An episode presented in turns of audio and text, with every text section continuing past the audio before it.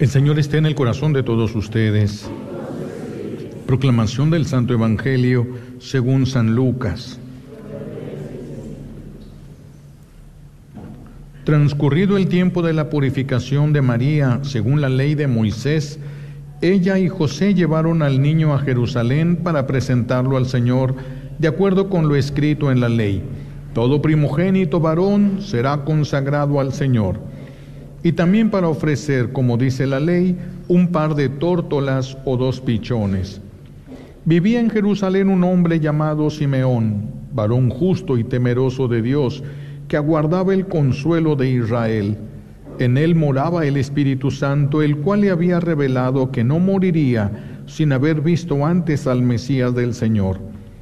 Movido por el Espíritu fue al templo y cuando José y María entraban con el niño Jesús para cumplir con lo prescrito por la ley, Simeón lo tomó en brazos y bendijo a Dios diciendo, Señor, ya puedes dejar morir en paz a tu siervo, según lo que me habías prometido, porque mis ojos han visto a tu Salvador, al que has preparado para bien de todos los pueblos, luz que alumbra las naciones y gloria de tu pueblo Israel.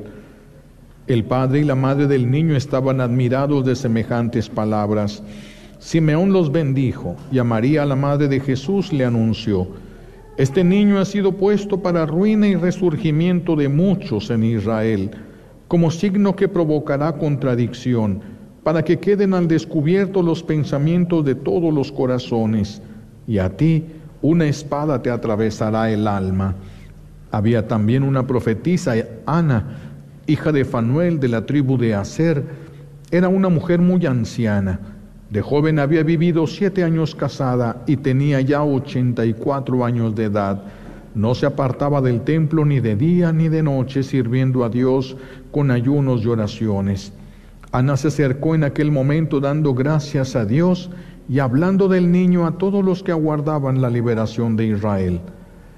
Y cuando cumplieron todo lo que prescribía la ley del Señor, se volvieron a Galilea, a su ciudad de Nazaret.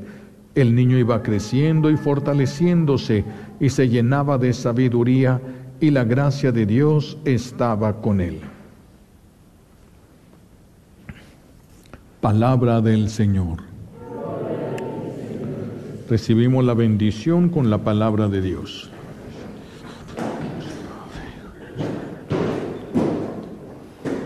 Siéntense, por favor.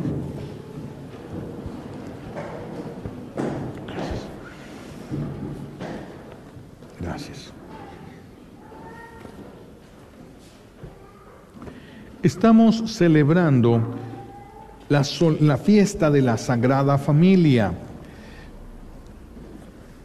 La Sagrada Familia es lo que Dios nos está ofreciendo. Nosotros somos creados por Dios y Dios quiso crearnos a su imagen y semejanza y Dios vive en familia. Dios es un solo Dios, pero vive en familia trinitaria, Padre, Hijo y Espíritu Santo.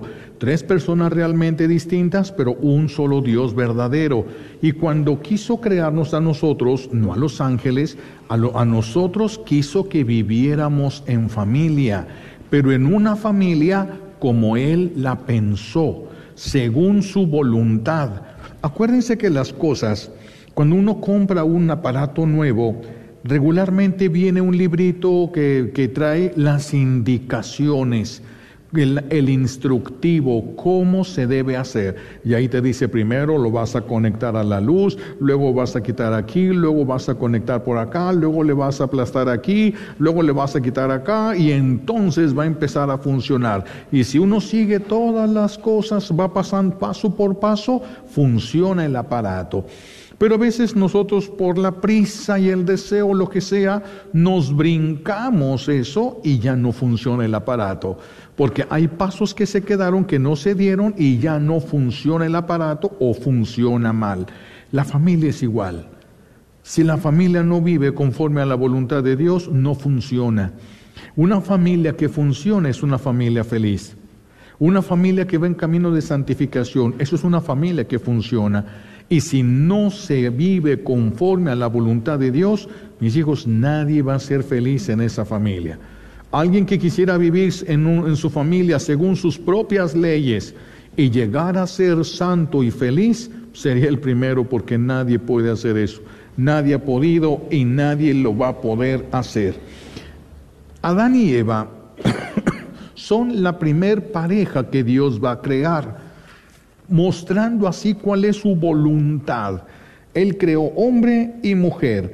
Ellos debieron ser nuestro modelo a imitar, pero resulta que cayeron en el engaño de la serpiente antigua y cayeron por lo tanto en el pecado.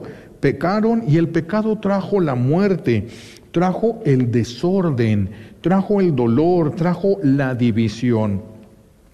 Por eso ahora es muy difícil que se viva conforme, en una familia se viva conforme a la voluntad de Dios. Pero nuestro buen Dios no se quedó con los brazos cruzados cuando nos arrebataron la felicidad. Hoy nos ofrece esta fiesta de la Sagrada Familia, la nueva familia, la familia a la que Él quiere que imitemos. ¿Para qué? Para que nosotros seamos felices. Él ya es feliz. Él no quiere que lo hagamos feliz, Él ya es feliz. Él quiere que nosotros seamos felices, pero solamente hay una manera, seguir las instrucciones de aquel que creó la familia. Solamente así la familia puede hacernos felices. Y no es nada fácil. No es nada fácil y a veces es mucho, es muy contrario a lo que nosotros estamos acostumbrados. Vamos a ver elementos de la Sagrada Familia que tenemos que ir comparando con la nuestra y tal vez vayamos encontrando algunas razones por las cuales no funcionara nuestra familia. Aquí vemos el primer detalle que vamos a encontrar en la Sagrada Familia es que apenas nace Jesús y ya tienen que salir huyendo a Egipto. Ya tienen que salir huyendo a Egipto. Y lo, lo que queremos aquí centrar la atención es José y María no reniegan no reniegan, no le piden explicaciones a Dios. Toman lo que tienen que tomar y salen corriendo como tenían que haber salido corriendo, huyendo hacia Egipto. Esto es una gran enseñanza, porque ahorita hay muchas familias que no viven como la Sagrada Familia, no viven como, como José y María, viven llenos de pecado, todo, todo. Hablan cosas que son groserías, mentiras, insultos, palabras en doble sentido. Les gusta ver cosas en la televisión que no le agradan a Dios, escuchar música y cosas que no le agradan a Dios. Una atmósfera de pecado, un ambiente de pecado no hacen oración, no sirven en ninguna iglesia, en ningún templo, en ninguna parroquia, sirven, casi ni comulgan, pero sí exigen a Dios que en todo les vaya bien. Exigen a Dios una vida fácil, exigen a Dios una vida próspera, exigen a Dios una vida feliz, pero no siguen las instrucciones y le echan la culpa a Dios. No son felices y le echan la culpa a Dios, pero no siguieron las instrucciones. Y no se puede ser feliz si no seguimos las instrucciones de aquel que creó la familia. Él es el único que sabe cómo funciona la familia.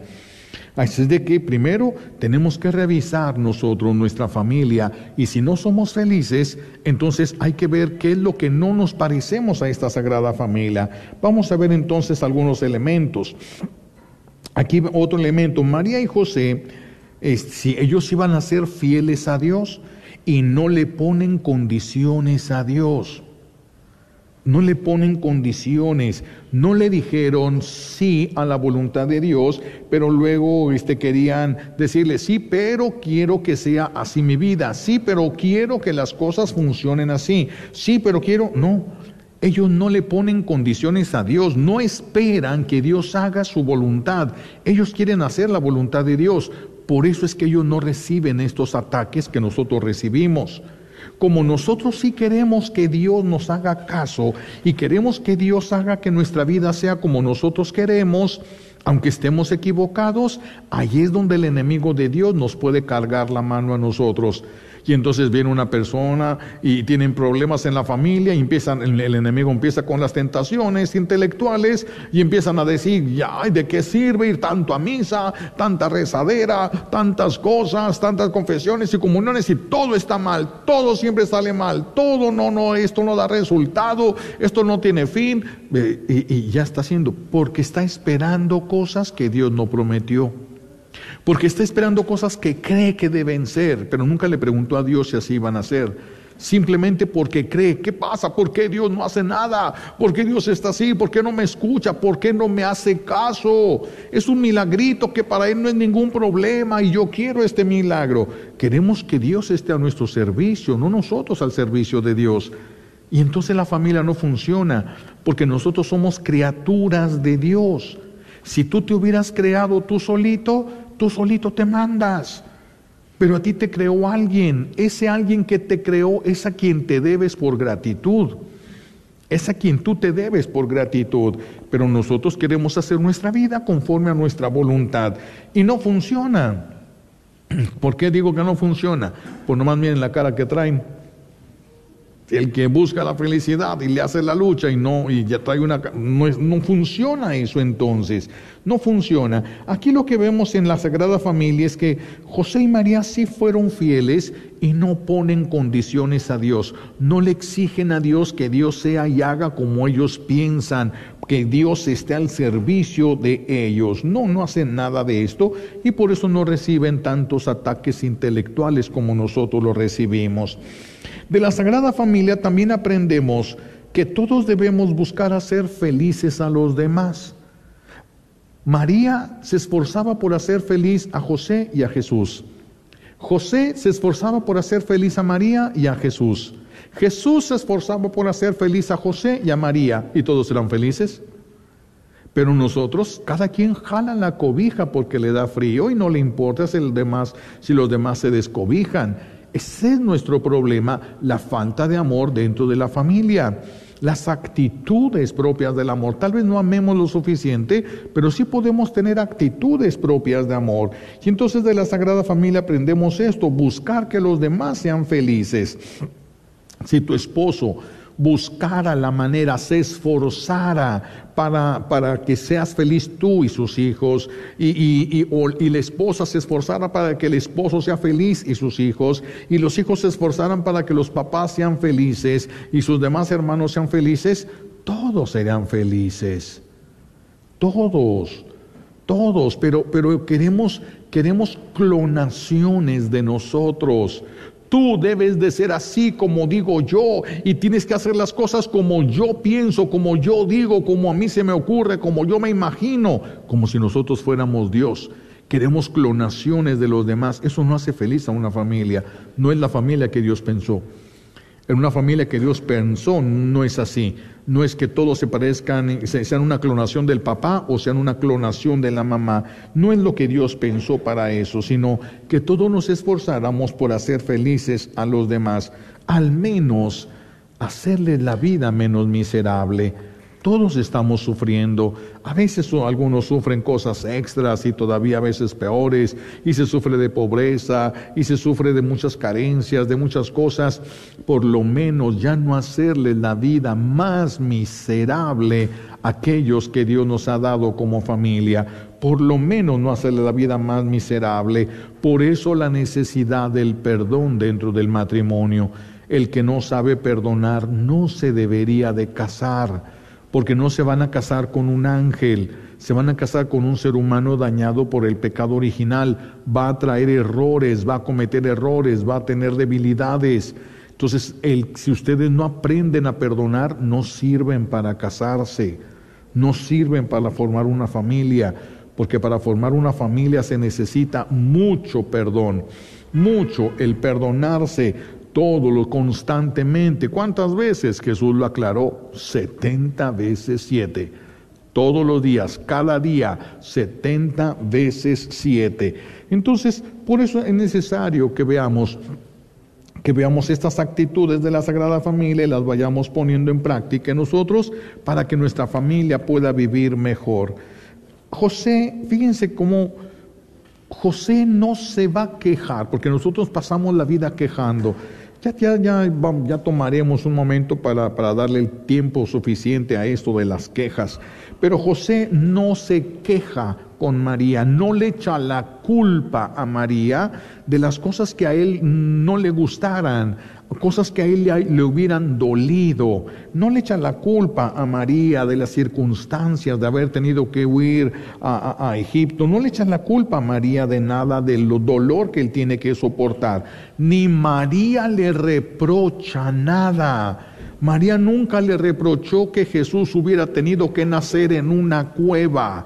Nunca le reprochó María nada. Es una característica de la Sagrada Familia. Nosotros tenemos que aprender a callarnos. Ya hay quien va a hacer justicia, no la hagas tú. No la hagas tú porque, porque se te puede pasar la mano. Y si se te pasa la mano vas a quedar en deuda con la justicia divina. Entonces, por eso tenemos que tranquilizarnos, tenemos, tenemos que cuidarnos a nosotros, no solamente a los demás, a nosotros, y evitar las quejas, los reclamos con los demás, porque el reclamo es exigirle al otro que haga las cosas como nosotros pensamos que se deben de hacer, como nosotros pensamos que está bien que se haga. Y eso no es así. Nosotros hemos venido a seguir a Jesús a este mundo no a, otra, no a otra persona, a Jesús. Y seguimos a la persona que está más llena de Jesús. ¿Por qué? Porque está más llena de Jesús. Simplemente por eso.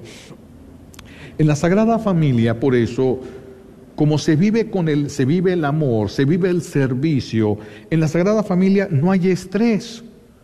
No hay estrés, es uno de los males que estamos viviendo este tiempo. No hay nerviosismo, no hay temores, no hay disgustos, no hay caras largas. No hay caras largas.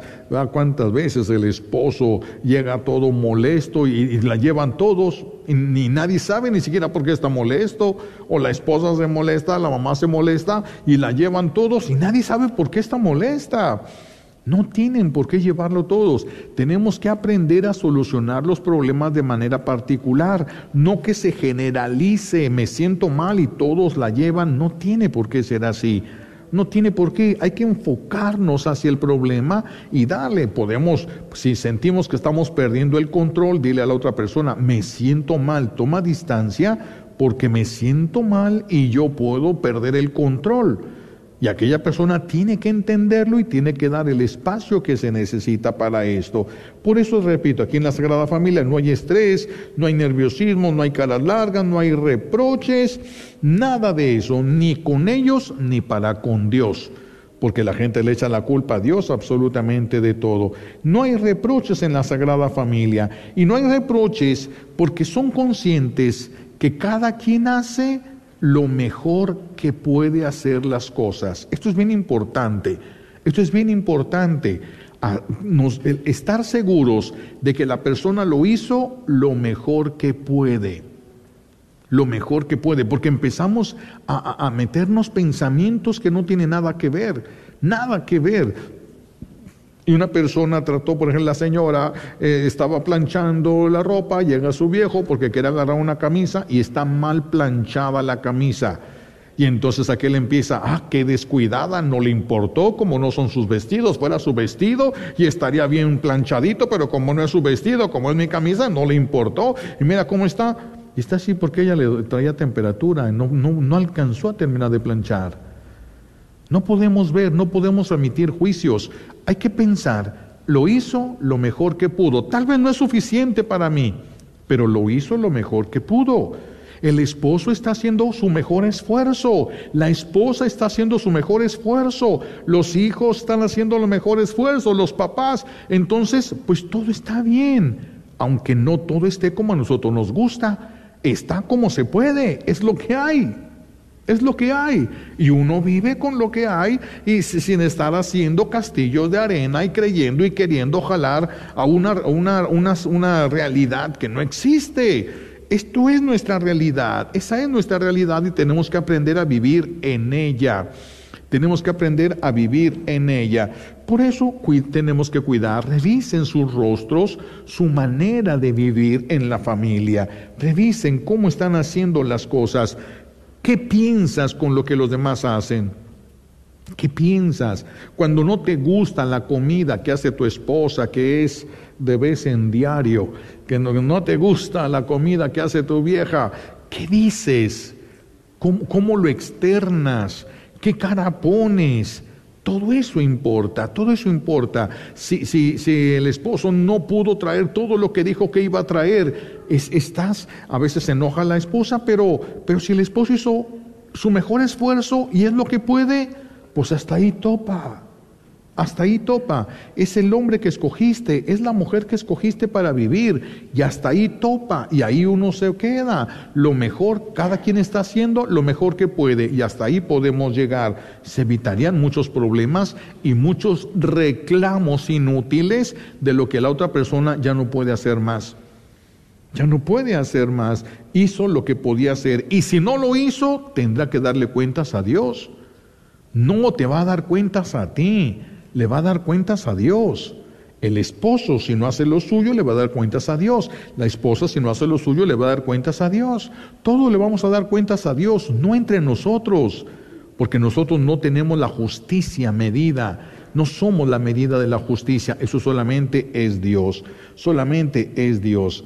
Por eso vamos a encontrar aquí en la Sagrada Familia a María, una mujer que no le exige a José más de lo que a José le corresponde. No le exige a José más de lo que José puede dar. Por eso pueden estar en paz. Por eso pueden estar en paz. Porque no exige más. Esa es la confianza de yo sé que me amas y estás haciendo las cosas lo mejor que puedes. Y si hasta aquí puedes, pues hasta ahí nos quedamos. Ahí va, hay que, si hay manera de, crecer, si hay manera de, echarle ganas en esto, pues vamos a hacerlo. Pero si ya no hay manera, pues hasta ahí llega. Y ahí nos acostumbramos a vivir. No, tiene que, no tenemos que vivir en un mundo ideal, en un mundo rosita, en un mundo... No es esto lo que tenemos, un mundo maldecido por el pecado original y personas dañadas por el pecado original. Se casó un roto con un descosido. ¿Qué quieren que salga de allí? Eso es lo que hay. Entonces tenemos que visualizar la realidad y vivir plantados en la realidad. Por eso María no le exige a José, no le exige más servicio, más consideraciones para ella, no, solo lo que a José le correspondía. Y no le andaba diciendo, a José, acuérdate, acuérdate que ya vamos. A veces a lo mejor algún hombre se ocupara que se le esté recordando algo, se lo recuerdan con caridad, no hay ningún problema. No hay ningún problema, pero no es lo mismo que estar encima, encima, encima, encima, encima, hasta que se cansa, hasta que se harta, hasta que truena todo aquello. No es lo mismo. No es lo mismo. Entonces, hay que aprender de la Sagrada Familia. Hay que revisar si nuestras familias se parecen a la Sagrada Familia. En la Sagrada Familia siempre se hacía oración. Todos los días había momento de oración. Todos los días. Esto es muy importante porque en esa, en esa oración, si, todos los días se le da la adoración y la alabanza a Dios Padre. Se adora a Dios Padre y Dios merece, no ocupa ni la alabanza ni la adoración de nosotros. La merece por justicia divina. Por eso se exige, porque la merece, pero no la necesita. Él no la necesita para vivir. Él ya es feliz. Nosotros no podemos hacer a Dios más feliz. Él ya es tan feliz como se puede ser feliz. Entonces, aquí en esta Sagrada Familia se pone a Dios Padre en el lugar que le corresponde. Agradecimiento. Es bien importante el agradecimiento en la familia. Es muy importante. Jesús que le agradecía la comida a María, María que encauzaba todo, todo, todo iba en un perfecto camino siempre hacia el Padre. El niño agradecido, mamá, qué sabrosa comida hiciste. La mamá, dale gracias a tu papá porque trajo todas las cosas que se necesitaban para preparar la comida. Y el papá, dale gracias a Dios porque Él es el que nos pone los medios para tener todo esto. Y ese fue el caminito para todos llegar a Dios. Nadie se quedó con la alabanza porque la adoración y la alabanza son para Dios siempre. Lo que nosotros podemos hacer bien es gracias a Dios, es porque Dios nos permite hacerlo bien nos dio los elementos para hacerlo bien. Todo, toda la gloria le pertenece siempre a Dios. Si nosotros llevamos todo hacia Dios, todo hacia Dios, las bendiciones van a fluir en abundancia. Las bendiciones van a fluir en abundancia. Pero si no somos agradecidos, Si el esposo no es agradecido, si la esposa no es agradecida, el, esposo, la esposa ahí medio matándose para hacer la comida lo mejor que puede con lo poco que trae el viejo, y todavía se enoja el viejo, pues no, eso es de, esa falta de gratitud divide a la familia, divide a la familia. Por eso gratitud, todos agradecidos con lo que el otro puede hacer. Y hasta ahí nos quedamos. Es lo que puede. No le podemos exigir que den más de lo que pueden dar. Hay que aprender a quedarnos hasta donde nos corresponde.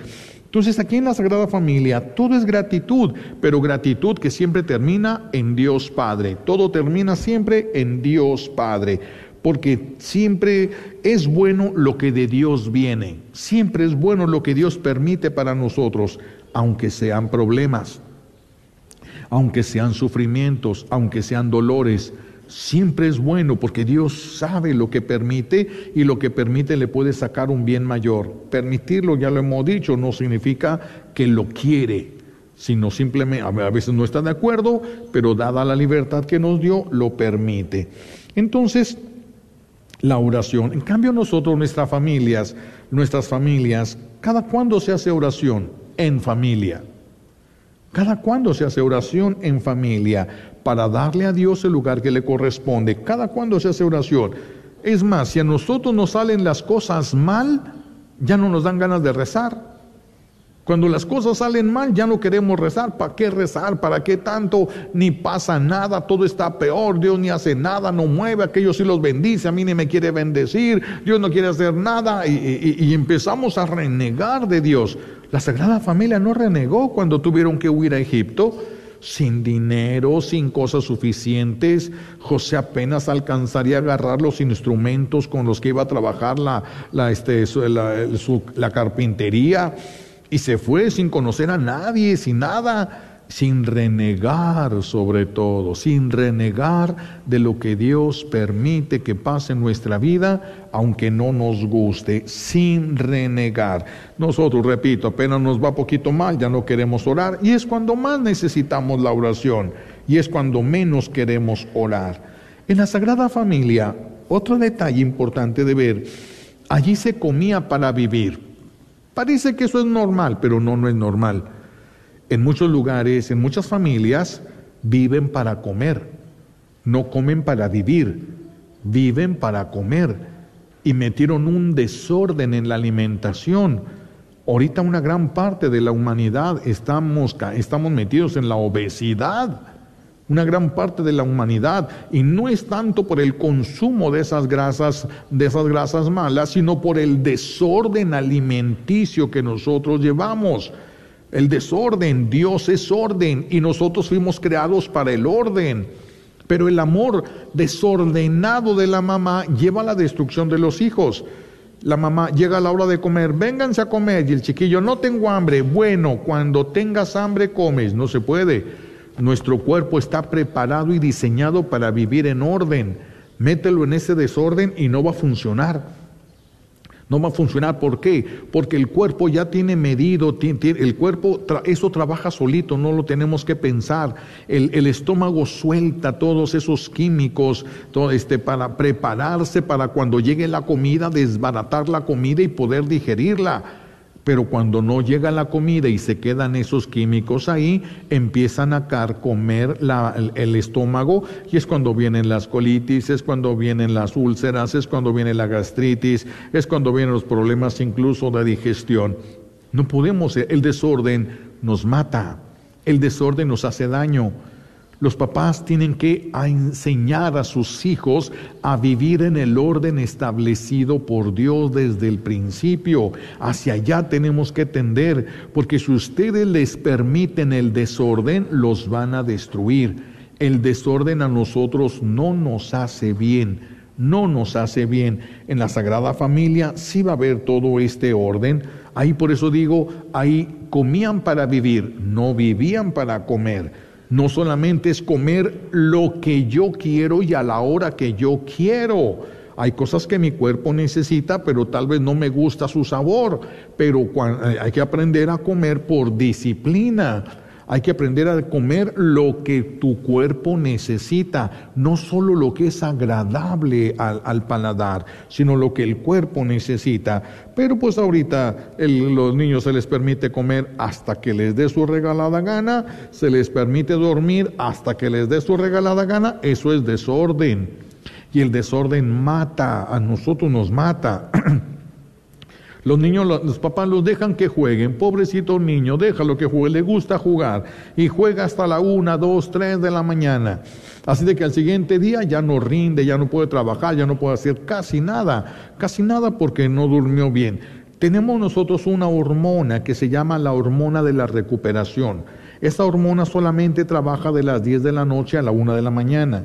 Si la persona se duerme a las 10 de la noche y se levanta a la 1 de la mañana, al siguiente día rinde. Su cuerpo se restableció, se recuperó del desgaste. Se duerme a la 1 de la mañana, ya no trabaja la hormona. Te puedes levantar al mediodía del día siguiente y te vas a levantar cansado, con dolor de cabeza, te vas a sentir mal porque no se recupera el cuerpo.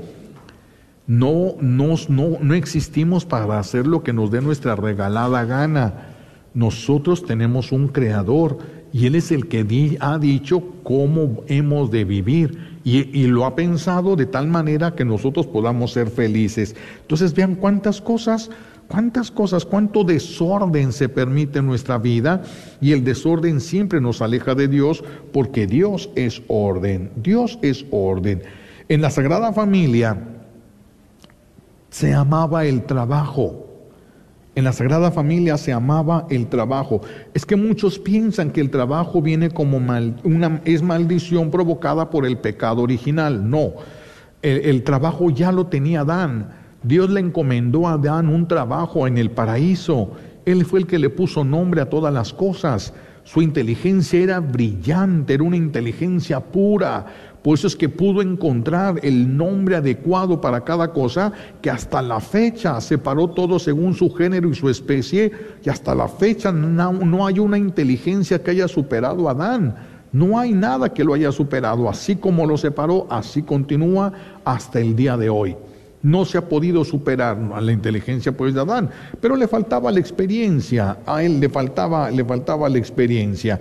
Pero bueno, entonces, necesitamos ir revisando nosotros nuestra familia, necesitamos ir revisando ese contacto con Dios nosotros, necesitamos ir revisando cómo estamos viviendo si en nuestra vida familiar pudiera ser del agrado de Dios o no. Tenemos que revisar todo esto.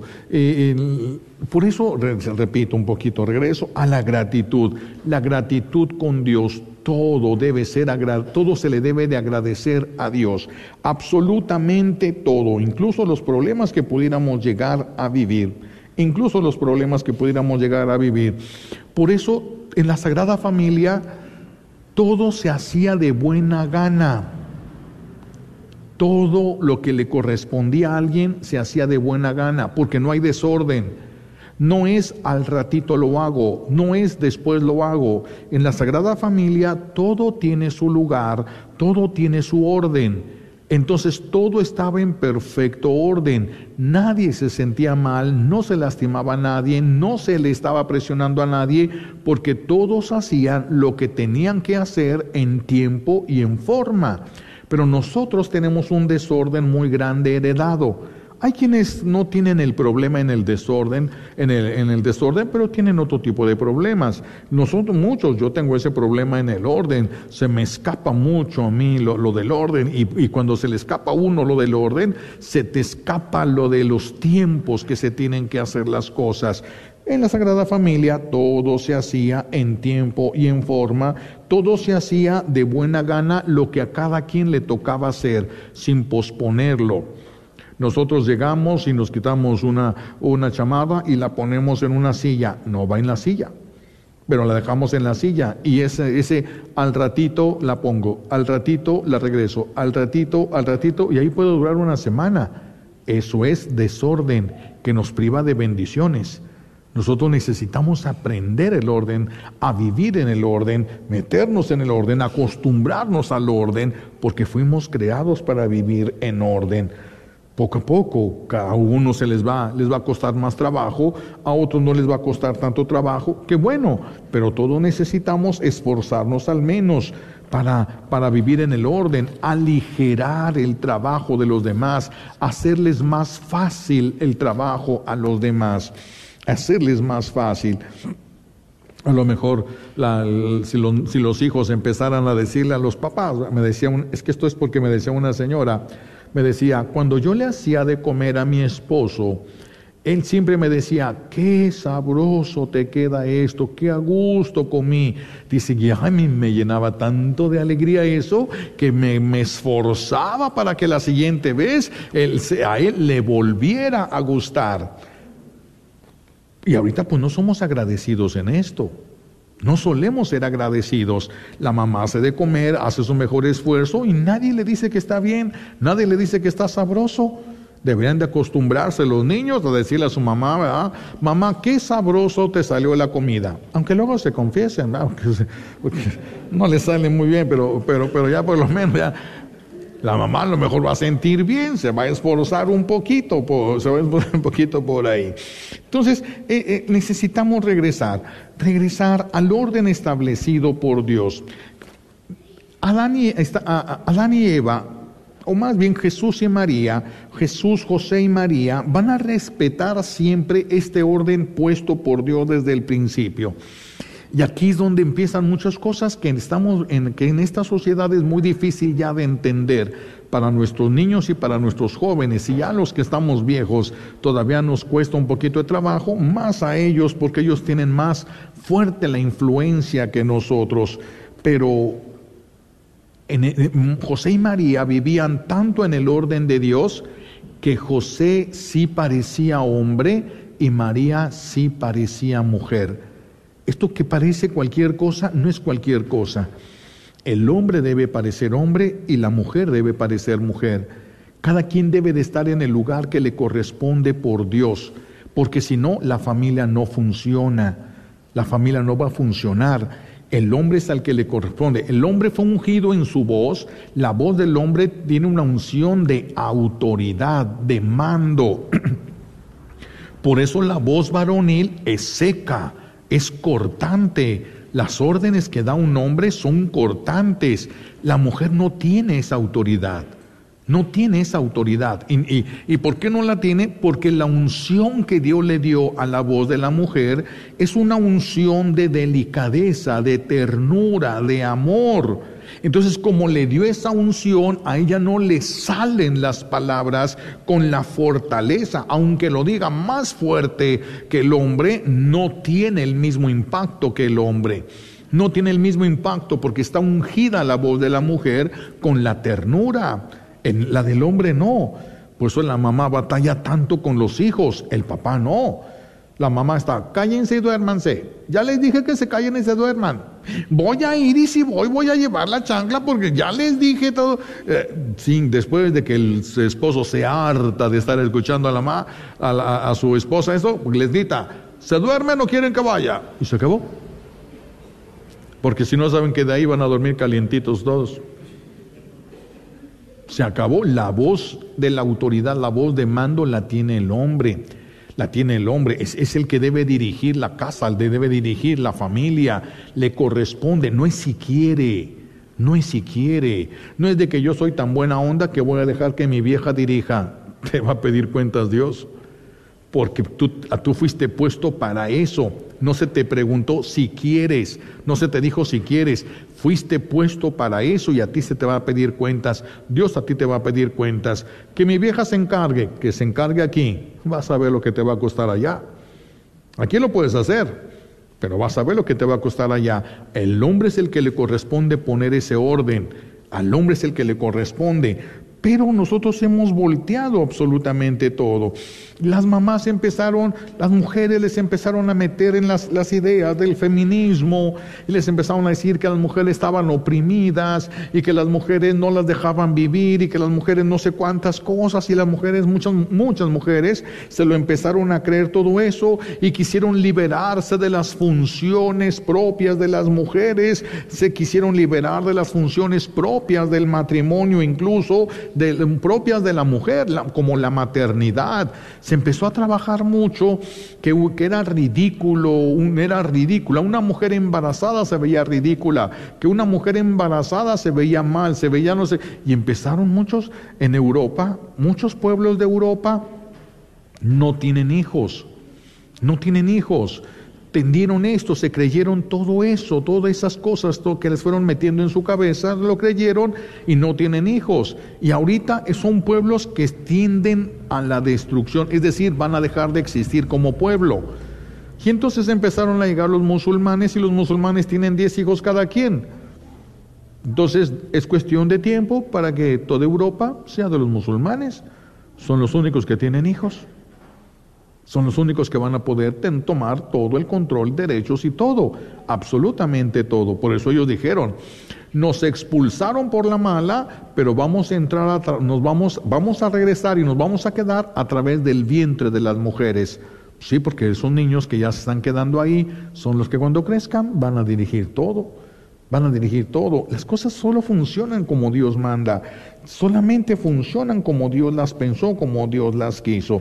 Pero pues bueno, cuando las mamás se pusieron a trabajar, pues hicieron muchas cosas, no solo aquí en México, estamos hablando a nivel mundial. Se hicieron las cosas de tal manera que en el hombre, por más que se esfuerza, ya no le alcanza. Entonces la mujer le tuvo que ayudar y se tuvo que ir a trabajar. Cuando la mujer se fue a trabajar, se quedaron los hijos solos. Cuando se quedaron los hijos solos, solamente con la televisión, solamente con las redes sociales, solamente con una niñera o algo, es cuando tuvieron que hacer cada vez más cárceles. Se tuvieron que hacer más cárceles, cárceles más grandes y cárceles de máxima seguridad. Eso no existía. Eso empezó a existir cuando las mamás ya no estuvieron en sus casas. Ya no. Ahorita es bien difícil que las mamás regresen porque a sus casas porque porque ya no les alcanza solamente con el sueldo del esposo, tienen que ayudarles. Todo esto fue pensado para la destrucción de la familia y vaya que se han destruido a la familia, vaya que sí se ha destruido. Por eso, ¿cómo debe vivirse en la familia? Bueno, si queremos ir regresando al orden establecido por Dios, el jefe supremo en una familia es Dios, no es el hombre ni la mujer. El jefe supremo de una familia es Dios y a Dios se le debe el culto, por eso la gratitud a Dios, por eso la bendición de los alimentos, por eso la gratitud a Dios después de haber comido, después la gratitud de Dios de lo que se tiene.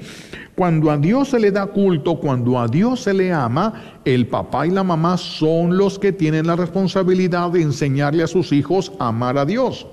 Ellos les enseñan. Cuando llega la abuela, toda fea, la abuela, todo dale un beso a tu abuela. Es tu abuelita, tienes que quererla y les enseñan a irla queriendo. También a Dios, los papás tienen que enseñarles a querer, a amar a Dios. Cuando, cuando Dios tiene el primer lugar en la familia, cuando Dios es el jefe supremo y es su voluntad la que se hace, la familia está en el orden sobrenatural. El orden sobrenatural está como debe de estar en la familia. Después de ahí viene el jefe de familia que es el hombre. ¿Por qué el hombre? Pues Dios lo creó primero. Y si hubiera creado primero a la mujer, pues hubiera sido lo mismo. ¿Cuál es el problema? No, no es, es, es de funciones. Esto es para que funcione, no es, no es más dignidad. No, no. No estamos hablando de dignidades. Adán de qué fue hecho? ¿De la tierra? ¿Eva de qué fue hecho? ¿De la tierra? No. Fue hecha de la costilla de un hombre, de la dignidad de un hombre. El hombre es de la tierra. El hombre, nosotros somos sacados de la tierra. Nosotros ahí fuimos sacados, la mujer no, la mujer no. Entonces el hombre es al que Dios lo puso al frente de la familia para que la familia funcione simplemente, para que tengan diferente, para que la diversidad de las funciones pueda ayudar a que a esto vaya dando el resultado que él quiere. Por eso al esposo, al jefe de familia, se le debe amor, respeto y obediencia. Se le debe. Si no, no va a funcionar la familia. No va a funcionar la familia. Al hombre le corresponde llevar la autoridad y se le debe de respetar y se le debe de obedecer. Pero muchos dicen, sí, pero mi viejo, pues es lo que escogiste. Usted no te llegó por correo tu viejo. No lo sacaste en una rifa. Fue lo que escogiste. ¿Qué es lo que había? Pues bueno, pues es lo que hay. Y, entonces hay que adaptarse y hay que vivir lo mejor que se pueda desde las posibilidades que tenemos, desde la realidad que nosotros tenemos. Por eso al jefe de familia se le debe amor, se le, la esposa, la mamá debe enseñar a sus hijos a amar a su papá y a respetar a su papá. Si la mamá quiere que sus hijos sean bendecidos, necesita que sus hijos respeten a su papá. Necesita que los hijos respeten a su papá. Entonces el esposo requiere de la...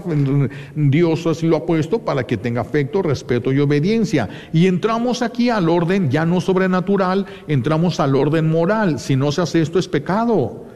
Es pecado. Pero es que el papá que tengo es que no sirve, es que no esto. Sí, sí, pero tú haz lo que Dios te pide para que tú tengas bendición. No para que tu papá sea bendecido, para que tú seas bendecido para que si la familia de tu papá no funcionó, la tuya sí. Si la familia de él no funcionó, la tuya sí funcione. Y entonces entra también otra cosa aquí. Todo lo que es de todo es de Dios, todo es de Dios, todo lo que hay en la casa es de Dios. Por eso todo se debe de cuidar como algo que es de Dios. No es de nosotros, es de Dios. Y como es de Dios, lo tienes que cuidar y lo tienes que respetar. Por eso el niño no puede salir con su resortera a matar pajaritos porque al cabo que no son de nadie. ¿Cómo que no son de nadie? Son de Dios. Son de Dios, no los creó para que los mataran a pedradas, nada más por gusto. No los creó para eso. Tenemos que aprender a respetar lo que Dios ha creado respetar lo que Dios ha creado, todo lo que de la providencia de Dios nos viene, todo debe ser recibido con gratitud, todo debe de hacernos elevar una oración o una bendición a Dios por lo que nos proporciona. Ese es el orden material. Orden sobrenatural primero, luego viene el orden moral, este es el orden material, el orden material. Y luego viene la mujer también la esposa, el hombre tiene obligación de amar y respetar a su esposa. ¿Por qué digo obligación? Porque eso lo prometió el día que se casó. La fidelidad, amor, lo prometió y respeto. Yo prometo serte fiel en lo próspero, en lo adverso, en la salud y en la enfermedad y amarte y respetarte. Es algo que le van a dar cuentas a Dios. El respeto de, los hijos a la mamá depende del papá. Al hombre es al que le van a pedir cuentas. Del respeto de los hijos a la, mamá, el responsable es el papá. Le guste o no, lo entienda o no, le parezca o no. Pueden vivir ustedes como les dé su regalada gana, pero un día van a llegar delante de Dios y van a tener que dar cuentas de esto. Pueden vivir como quieran, pero un día van a llegar delante de Dios y si no estaban donde les tocaba estar, van a ser culpables de que no haya funcionado lo que no funcionó en tu familia y entonces van a tener que pagar. Entonces van a tener que pagar. Por eso no se trata de lo que cada quien quiera, una familia como yo me imagino, la familia ideal, la no, no, no. La familia tiene que, tiene que ir llevándose como Dios la quiso porque es la manera como funciona. Entonces el hombre tiene que amar y respetar a su esposa y tiene que hacer que sus hijos la amen y la respeten a su esposa. Él amando, él respetando, él haciendo, él empujando, respaldando él la autoridad de la esposa, porque la esposa la autoridad que tiene es una autoridad afectiva. Los hijos le hacen caso porque la quieren al papá regularmente se le hace caso porque se le teme la violencia que de repente agarra el hombre y, eso asusta al niño. No es una violencia que tienen las mamás. Las mamás pueden gritar y hacer cosas, pero cuando la, la violencia del hombre espanta al niño. La violencia de la mamá, sí también, pero no tanto como la del hombre. Por eso es al hombre al que le corresponde a amar, en mostrar el amor, para que enseñarle a sus hijos cómo se ama y cómo se debe de respetar. El hombre debe amar y respetar a su esposa, porque lo prometieron, se endeudaron con su voz. Tu palabra te endeudó delante de Dios. Entonces, eso es el orden natural. Eso es, es lo, natural, esto debería de ser lo cotidiano, esto se debe de vivir ya como parte de nosotros. Por eso los invito a que se pregunten, ¿estará Dios contento con la forma como tú tratas a tu esposo, a tu esposa y a tus hijos? ¿Estará Dios de acuerdo con eso? ¿Le agradará a Dios la forma como llevas la familia? ¿Tu familia le agrada a Dios? Si no le agrada a Dios a tu familia, si tu familia no le agrada a Dios, ¿quién es culpable? Tiene que haber un culpable. A lo mejor el esposo va a decir mi vieja y a lo mejor la vieja va a decir mi viejo y a lo mejor los dos son culpables. Tienen que detenerse y pensar, porque si tu familia no funciona, hay un culpable. Hay un culpable. Puede ser que sea tu esposo, puede ser que sea tu esposa y puede ser que seas tú. Si no te detienes a revisar la realidad, la verdad, te vas a llevar un chasco el día que te mueras y llegues delante de Dios. Que quieras culpar a tu viejo, que quieras culpar a tu vieja y Dios te haga ver que tú fuiste el culpable. ¿Se imaginan? Ahorita, ahorita, por eso se nos está dando como modelo la Sagrada Familia ¿En qué no se parece la esposa a María, las mamás? ¿En qué no se parecen a la Virgen María? ¿En qué no se parecen los esposos a José? Hay que corregir eso y verán cómo funciona el matrimonio y verán cómo funciona la familia. Pregúntense de, de lo que Dios les ha dado en su divina providencia. Dios está contento por la manera como ustedes gastan lo que la providencia de Dios les da. Dios estará de acuerdo en todo lo que ustedes gastan, lo que ustedes pagan. Dios estará de acuerdo en que cada hijo tenga su teléfono, que cada quien tenga su tablet, que cada quien tenga su televisión en su recámara. Revisen, hay que poner todo en el orden. Primero el orden sobrenatural. Y de ahí todo, pónganlo en orden y ustedes van a ser felices. Ustedes van a ser felices las ideologías con las que ahorita estamos luchando en el mundo son las que han quitado muchísimo, muchísimo, le, han restado y han puesto en riesgo totalmente a la familia, mucho a la familia, y se han enfocado mucho a las mujeres. Muchos se han enfocado a las mujeres y el privilegio de la mujer, el privilegio que Dios le concedió de ser quien engendra al hijo. Por eso la mujer tiene un vínculo especial con los hijos porque ella los trajo en su vientre. El hijo se acostumbró a amar, a escuchar ese latido del corazón. Por eso cuando el hijo necesita consuelo, no busca al papá, busca a la mamá, porque se recarga, la mamá, la mamá lo abraza, él se recarga en el pecho de la mamá y escucha otra vez el ritmo del corazón que él conoce y le da paz. Por eso es que en ese caso, cuando un niño ocupa consuelo, abraza a su mamá. Si ocupa protección, abraza a su papá. Depende. Y cuando falta alguno de los dos o se invierten los papeles, se desequilibra el niño. Se desequilibra. Cada quien tiene que estar donde le corresponde estar, haciendo lo que tiene que hacer, porque si no lo va a pagar. Porque si no lo va a tener que pagar. Entonces, tenemos que ir contra las ideologías ahorita, contra las ideologías, ya es más, ahorita ya las mujeres están, están percibiendo esa capacidad que tienen de engendrar hijos como una agresión a sus personas, como una agresión a su cuerpo, una agresión, algo negativo, algo impuesto a su cuerpo, y no lo es, y no lo es. Cuando las mujeres dejaron de educar a los hijos, porque a la mujer le toca la educación, dura más tiempo con los hijos en casa, cuando la mujer dejó de educar, la mamá dejó de educar a los hijos y le dejó todo a la escuela y a las redes sociales, ya no hay hogar. Es lo más parecido a un hotel. En el hotel llega gente desconocida, pagan un cuarto, se meten ahí, ahí tienen televisión, ahí se bañan, ahí comen, ahí todo, y luego se van. Y ahorita pareciera lo mismo. Ya no es familia, ya no es un hogar, ya es un hotel. Cada quien llega a la hora que quiere, hace lo que quiere.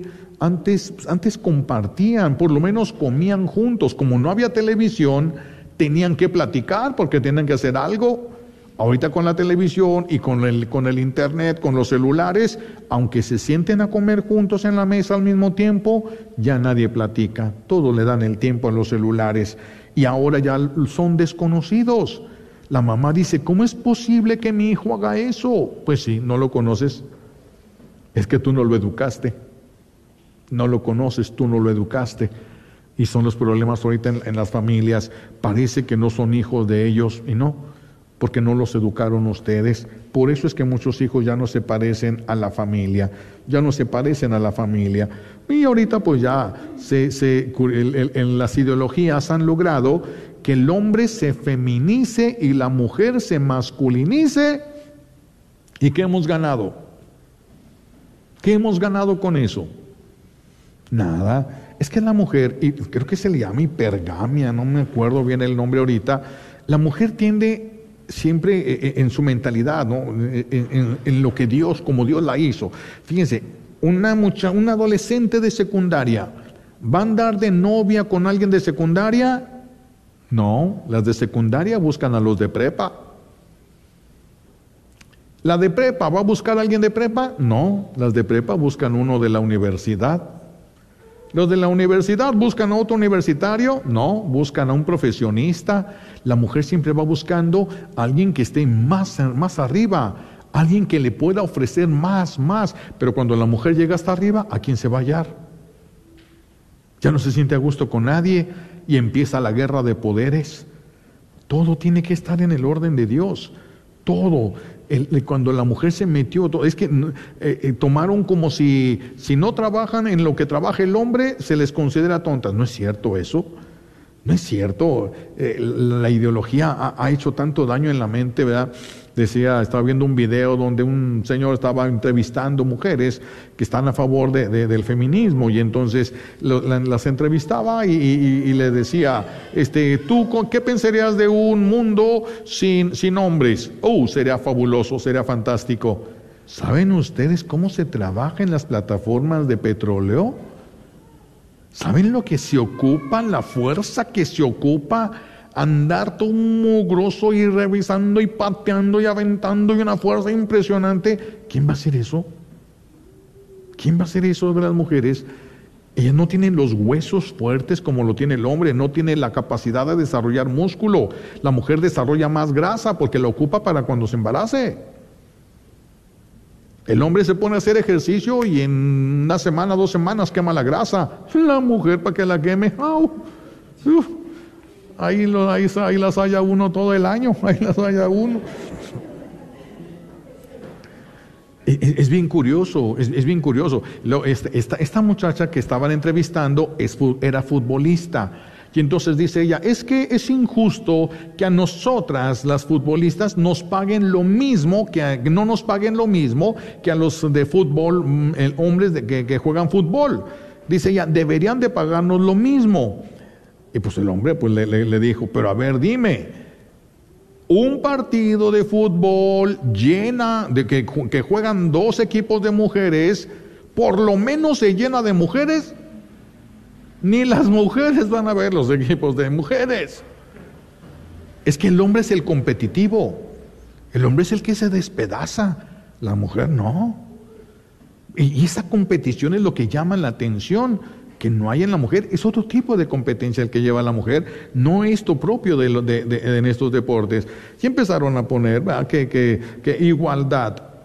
Ay, mis hijos, pusieron a una de las campeonas de esos, de, esos, no me acuerdo cómo se le llama ese, cuando se pelean pero a patadas y, y, de todo, y pusieron a la número uno con uno que era como el número 200 y feria de los hombres, y le puso una porque el hueso es más fuerte, no tiene chiste. El hueso del hombre es más fuerte, el músculo es más, más fuerte. Eso no tiene chiste, vamos, es, es, eh, eh, es, es, este, no es justo poner una competencia de un hombre con una mujer, no es justo, no es justo eso. Pues, pero todos estos son los logros del feminismo, es lo que han hecho, despedazarse nada más. Entonces, ¿qué les invito ahora? ¿Qué vamos a trabajar? Miren, revisen, si tu familia no es feliz, no le eches la culpa a tu viejo, ni busques culparte tú. No son felices porque no se parecen a la Sagrada Familia. Busca lo que tú puedes colaborar. No echarle la culpa a los demás. ¿En qué puedes colaborar tú para que tú no tengas la culpa de que la familia no funcione? Delante de Dios no tengas la culpa de que tu familia no funcione. Delante de Dios. No delante del mundo, no delante de tu viejo ni de tus hijos, delante de Dios, porque es el que te va a pedir cuentas, es el que te va a juzgar. Ponte, pregúntale al Señor cómo ve tu familia, que te lo haga ver y te lo va a hacer ver. Tiene muchas maneras de hacerlo el Señor. Pídeselo, pídeselo al Señor y verás. Pídeselo, eh, que tú no seas el culpable. Pon lo que está de tu parte, esfuérzate, aunque seas el único que se esfuerza por, por hacer lo que Dios quiere de tu familia. Aunque no te hagan caso tus hijos, ni tu viejo, ni tu vieja, tú hazlo, porque tú vas a ser juzgado por ti, no por lo que los demás se respondieron o no. Eso no vas a ser juzgado tú, tú vas a ser juzgado por ti, por lo que tú hiciste por lo que tú hiciste, tú vas a ser juzgado. Las familias no funcionan si no se pone cada quien en el lugar. Radio Guadalupe, en tu celular. Encuéntranos en tu tienda de aplicaciones bajo Guadalupe Radio Network. Identifícanos por la cruz azul con el rosario colgando. KJON 850 AM, Carrollton, Dallas Fort Worth.